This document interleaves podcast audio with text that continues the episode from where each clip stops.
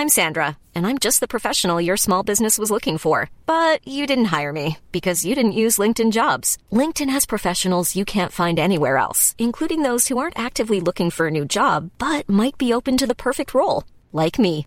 In a given month, over 70% of LinkedIn users don't visit other leading job sites. So if you're not looking on LinkedIn, you'll miss out on great candidates like Sandra. Start hiring professionals like a professional. Post your free job on linkedin.com/people today. Devo evitar aprender para não me comprometer. Provérbios, capítulo 2. Comentário de Mário Persona. Conversando com um irmão que descontente com o sistema religioso, mas vacilante uh, quanto à decisão de se separar e com muitas dúvidas, inclusive dúvidas sobre a salvação mesmo, a segurança da salvação eterna.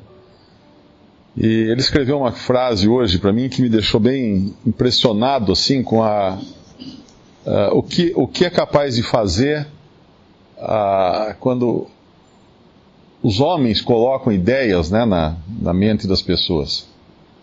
Ele escreveu que. Eu comecei a explicar algumas coisas e ele escreveu que se, se essas coisas forem causar confusão na, na cabeça dele ou dúvidas, ele não quer nem saber. Ele não quer nem conhecer. Eu procurando indicar para ele na palavra de Deus, né, o, o que a palavra de Deus diz e como é diferente do, dos costumes que ele, que ele recebeu na religião dele, e ele responde que se for para causar confusão na cabeça dele, não quer, não, quer, não quer saber. E é justamente o contrário do que fala aqui, no versículo 1: Filho meu, se aceitares as minhas palavras e esconderes contigo os meus mandamentos, para fazeres atento à sabedoria o teu ouvido, e para inclinares o teu coração ao entendimento e se clamares por entendimento e por inteligência alçares a tua voz, se como a prata a buscares e como a tesouros escondidos a procurares, então entenderás o temor do Senhor e acharás o conhecimento de Deus. Porque o Senhor dá a sabedoria, da sua boca vem o conhecimento e o entendimento. Que, que diferença, né? A pessoa se se acomodar ou até se refugiar em determinados dogmas, doutrinas, costumes de homens e, e temer uh, conhecer mais da palavra de Deus. Ficar com medo de conhecer mais, porque esse conhecimento vai lhe trazer responsabilidade e essa responsabilidade talvez entre em conflito com aquilo que ele aprendeu, então não quero saber. Então não quero saber.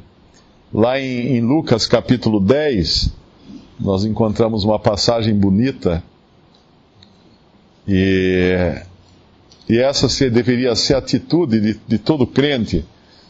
Lucas 10, 38. E aconteceu que, indo eles de caminho, entrou numa aldeia e certa mulher, por nome Marta, o recebeu em sua casa. E tinha esta uma irmã chamada Maria, a qual, assentando-se também aos pés de Jesus, ouvia a sua palavra. Marta, porém, andava distraída em muitos serviços, e aproximando-se disse: Senhor, não se te dá de que a minha irmã me deixe servir só? Dize-lhe, pois, que me ajude. E respondendo Jesus, disse-lhe: Marta, Marta, Estás ansiosa e afadigada com muitas coisas, mas uma só é necessária. E Maria escolheu a boa parte, a qual não lhe será tirada. O que Maria fazia? Assentando-se também aos pés de Jesus, ouvia a sua palavra. Maria, esse, esse, ela tinha esse ouvido, uh, do qual fala aqui o, o versículo 2, para fazeres atento à sabedoria o teu ouvido ela tinha esse ouvido atento à sabedoria de Deus. E ela, a Marta, por sua vez, ela estava envolvida no serviço uh, de Cristo também, porque ela estava fazendo tudo para agradá-lo, né? Preparando, provavelmente preparando a comida, arrumando a casa, fazendo tudo para deixá-lo confortável. Mas Maria escolheu a boa parte. Uh, o serviço, ainda que para Deus, quando sem comunhão com Deus, e sem, e sem comunhão com a palavra de Deus, ele não serve, ele é inútil. Uh, normalmente nós, no, no, nós nos empenhamos, às vezes, em muitos serviços, até mesmo para Deus, né, para as coisas de Deus, mas sem comunhão com a palavra dele, sem um ouvido atento à sua sabedoria, não vai, não vai sobrar muita coisa. Porque a boa parte, a que não será tirada, é justamente essa de Maria. E o que Maria estava fazendo? Ouvindo a palavra do Senhor. Essa, essa nunca ninguém vai conseguir tirar. Um dia nós vamos estar mais, nós vamos estar incapacitados de, de fazer qualquer tipo de serviço para o Senhor. É, quanto, quanto mais entra para o mundo, né, para as coisas triviais do mundo, mas ouvir a palavra, isso nunca será tirado. E essa, essa sabedoria que ele promete aqui no capítulo 2 de Provérbios, ela serve para basicamente três coisas aqui. A primeira é entender o, temor do, o temor do Senhor e encontrar o conhecimento de Deus. Versículo 5. Então entenderás o temor do Senhor e acharás o conhecimento de Deus, porque o Senhor dá a sabedoria da sua boca, e da sua boca vem o conhecimento e o entendimento. Mas para que isso? Por que será que eu preciso o tempo todo ouvir a palavra de Deus? Uh, que utilidade tem isso? Minha, será que é para eu adquirir mais conhecimento intelectual, uh, ficar, decorar mais versículos ou aprender alguma coisa interessante da Bíblia? Não. Claro que a gente aprende, a gente adquire conhecimento, mas o conhecimento que vem de Deus, ele tem, ele tem objetivos. Um deles é proteção, que é o versículo 7. Ele reserva a verdadeira sabedoria para os retos, escudo é para os que caminham na sinceridade. A sabedoria de Deus é um escudo, é uma proteção. Nós, quando saímos à guerra, né, nós não, mas quando um soldado sai à guerra, naquele tempo em que se usava espada, escudo, capacete, couraça, tudo, ele tinha que levar o escudo, porque o escudo o protegia bastante né, de, de ataque do, dos ataques do inimigo, tanto os ataques de perto quanto de longe. Porque às vezes com a espada ele poderia repelir um ataque próximo, um soldado que o atacasse de perto, com uma outra espada, com uma adaga, de alguma forma assim. Mas as flechas, por exemplo, não dava para ele se defender de flecha usando espada. Ele tinha que usar escudo.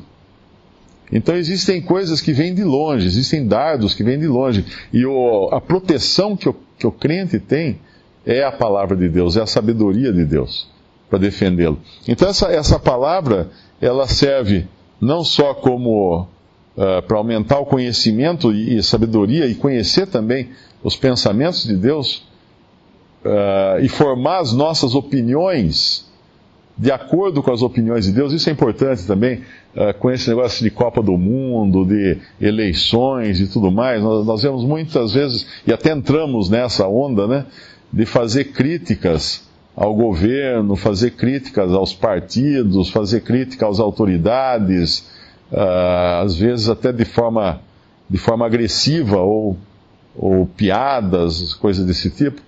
Mas será que é deste modo que a palavra de Deus nos forma? Será que é assim que ela forma os nossos pensamentos?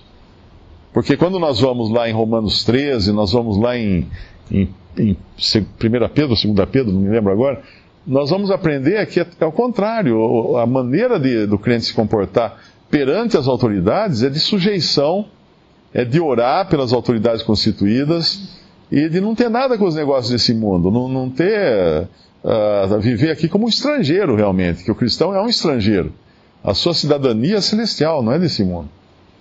Então, quando nós estamos sem essa, vamos chamar assim, uh, sem estarmos impregnados com essa, com essa palavra de Deus, com essa sabedoria que vem de Deus, as nossas opiniões acabarão sendo formadas pelos formadores de opinião.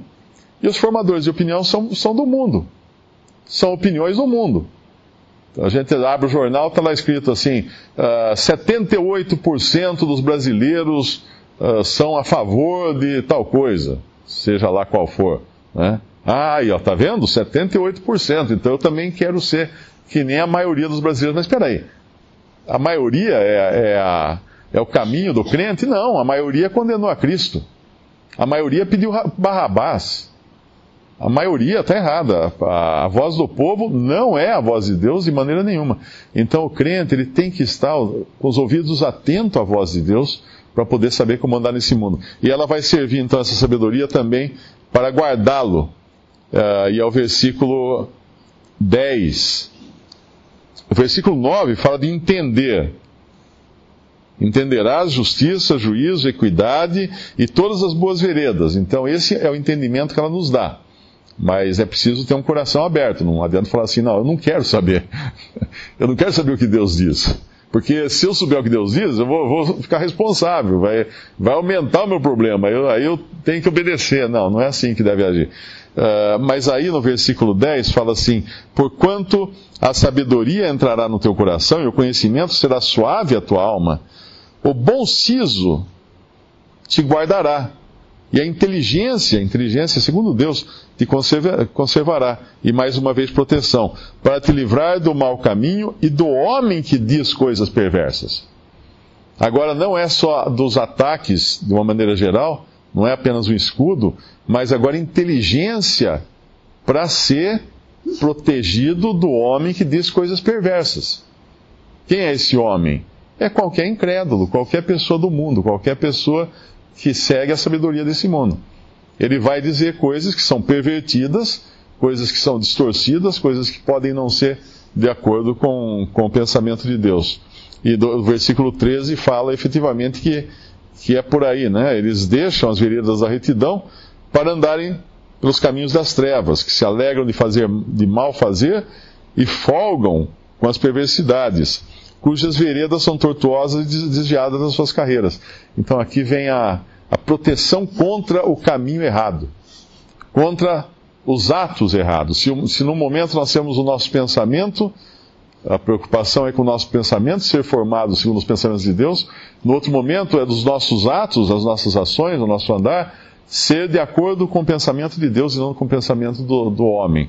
E aí a terceira coisa que entra aqui é, é a questão da, da carne, né? Da carne. Para te livrar da mulher estranha e da estrangeira que lisonjeia com suas palavras, que deixa o guia da sua mocidade e se esquece do concerto com seu Deus, porque a sua casa se inclina para a morte, as suas veredas para os mortos. Aqui fala da, das tentações da carne, da, da inclinação da carne. Então, três coisas, basicamente: sabedoria de Deus para nos nos dá inteligência e discernimento nas coisas de Deus, para nos guardar como escudo, para nos proteger do homem ímpio também, da sua da opinião pública até, e para nos guardar também no sentido da, das nossas uh, inclinações da carne.